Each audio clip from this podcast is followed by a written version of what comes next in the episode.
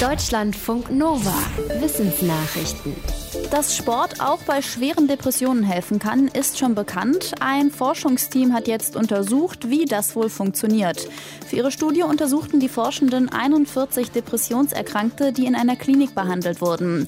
Die Hälfte der Testpersonen nahm an einem dreiwöchigen Sportprogramm teil. Danach analysierte das Team die Gehirnstrukturen der Teilnehmenden.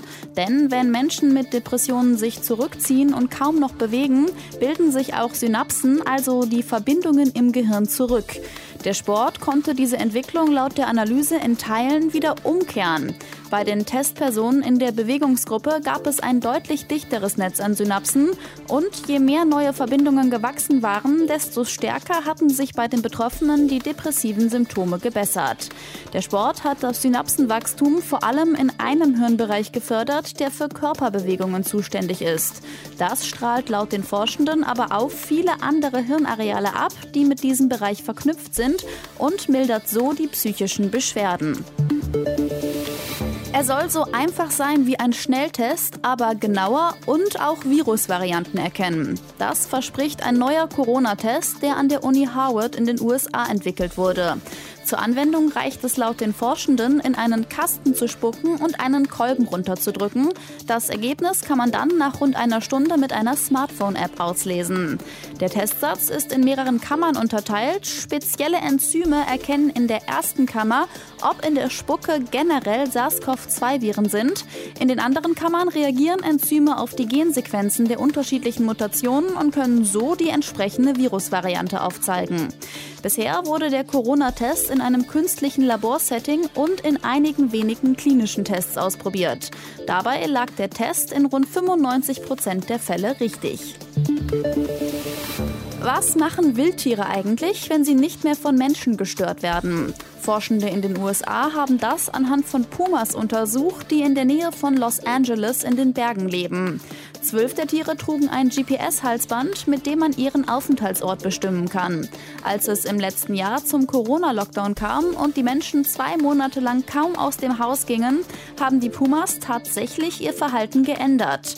Doch statt ihr Territorium zu erweitern und sich weiter in die Städte fortzuwagen, haben sie ihre Jagdgebiete deutlich verkleinert und sich auch weniger bewegt.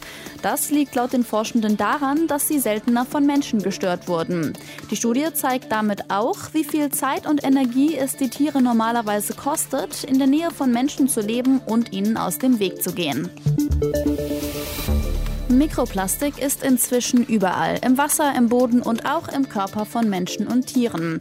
Ein Problem dabei, in den kleinen Partikeln können sich Schadstoffe aus der Umwelt anreichern, die so weiter transportiert und später wieder freigesetzt werden. Dass das für organische Verbindungen gilt, ist schon bekannt, aber es funktioniert offenbar auch mit Metallen, die in Wasser gelöst sind. Ein Wissenschaftsteam hat das in Versuchen mit Mikroplastik aus zwei Kunststoffarten herausgefunden, aus denen oft auch Einkaufstüten und Getränkeflaschen hergestellt werden. In einem zweiten Experiment simulierten die Forschenden die chemischen Bedingungen in einem Verdauungstrakt. Dort wurden die angelagerten Metalle an den Partikeln fast vollständig wieder freigesetzt. Die Forschenden warnen, dass Mikroplastik wie ein trojanisches Pferd schädliche Metalle in die Körper von Lebewesen transportieren könnte. Die Olympischen Spiele in Tokio sind vorbei. Trainings, Wettkämpfe, Anspannung, Siege und Niederlagen, das liegt jetzt alles hinter den Athletinnen und Athleten. Und das kann richtig schwierig sein. Zwei Sportwissenschaftler aus Australien schreiben im Wissenschaftsportal The Conversation, dass Post-Olympia-Depressionen gar nicht so selten sind. Sportlerinnen und Sportler beschrieben die erste Zeit zum Beispiel als einsam und deprimierend. Zum Beispiel, weil das Team um sie herum nicht mehr da ist oder sie auf einmal nichts mehr zu tun haben. Die Wissenschaftler sagen, dass es wichtig für die Sportler ist, schon vorher Pläne für die Zeit nach Olympia zu haben. Zum Beispiel eine Hochzeit, ein neuer Job oder die nächste Saison und sich auch eine Identität außerhalb des Sports aufzubauen. Außerdem ist ein soziales Netz wichtig, das die Athletinnen und Athleten auffängt. Vor gut einem halben Jahr konnten Archäologen in Italien eine Sensation verkünden. Sie hatten bei Ausgrabungen in Pompeji einen antiken Imbiss freigelegt. Jetzt macht die Snackbar auch für Besucherinnen und Besucher auf. Der Steintresen ist sehr gut erhalten und gelb bemalt. Außerdem sind Abbildungen zu sehen, unter anderem von Tieren. Die Menschen hatten damals Löcher in den Steintisch eingekerbt. Forschende gehen davon aus, dass dort die Lebensmittel zum Verkauf auslagen. An dem Tresen hatten die Archäologinnen und Archäologen schon 2019 gearbeitet. Bei den Ausgrabungen stießen sie auch auf Essensreste sowie Knochen von Menschen und Tieren. In Pompeji entdecken Forschende immer wieder Spektakuläres aus der Antike. Asche, Schlamm und Lava begruben die Stadt bei Ausbrüchen des Vesuvs im Jahr 79 nach Christus.